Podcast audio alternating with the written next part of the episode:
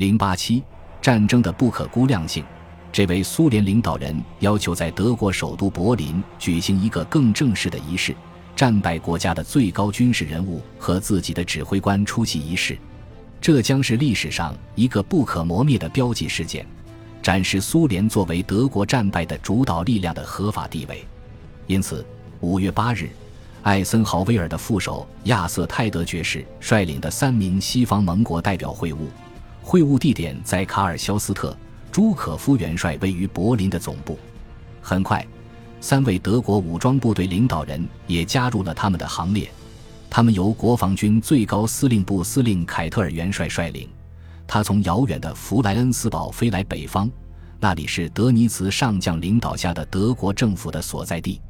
那个纸面政权一直似有似无，直到五月二十三日不光彩地向盟军投降。西方不确定该如何报道柏林发生的这些重要事件。尽管如此，《纽约时报》以及朱可夫和其他在场人员，如美国将军约翰 ·R· 迪恩的报道一致认为，在苏俄对文本的谨慎造成一些延误之后，五月九日午夜过后不久，三名德国军官进入大厅，这一程序终于开始。证人和参与者相继签约，从凯特尔的第一个签名开始。这份文件有九份，俄文、英文和德文各三份。除了凯特尔，其他德国签署者有空军的斯顿普夫上校和海军的冯弗里德堡上将，他们代表德国国防军最高司令部签署了协议。朱可夫元帅代表红军最高统帅与空军元帅特德代表盟军远征军最高统帅签署协议。最后。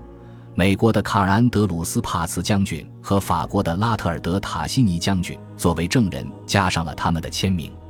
这位法国将军对整个议程做了精细的记录。当他们结束时，他清楚地注意到凯特尔站起来，用指挥棒敬礼，不为胜利者认可的一种礼节，然后带着他的随从离开了。那是五月九日零点四十五分。朱可夫元帅的说法是。仪式在零点四十三分结束。无论斯大林的意图如何，五月九日成为俄罗斯每年庆祝的胜利日，直到今天。一些历史学家坚持认为第三帝国是自毁的。著名的德国军事专家伯恩特维格纳甚至认为希特勒策划了这场一九四二年起他就知道的正降临的失败。如果不是更早的话，这一争论将继续下去。尽管这里值得注意的是。在苏联和美国庆祝胜利之后，一九四五年四月下旬，在托尔高会晤时，仍有数千名德国人在挣扎。事实上，就在沿路，国防军、党卫军、纳粹党、地方政府的成员以及自愿行动的平民，仍在杀害逃犯、外国工人以及国防军的逃兵，以便继续战斗或阻止任何溃败的迹象。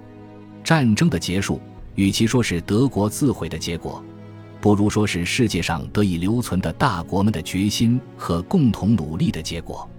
他们为了终结第三帝国并摧毁其形成思想，毅然决然地与之战斗，付出了鲜血及经济上的沉重代价。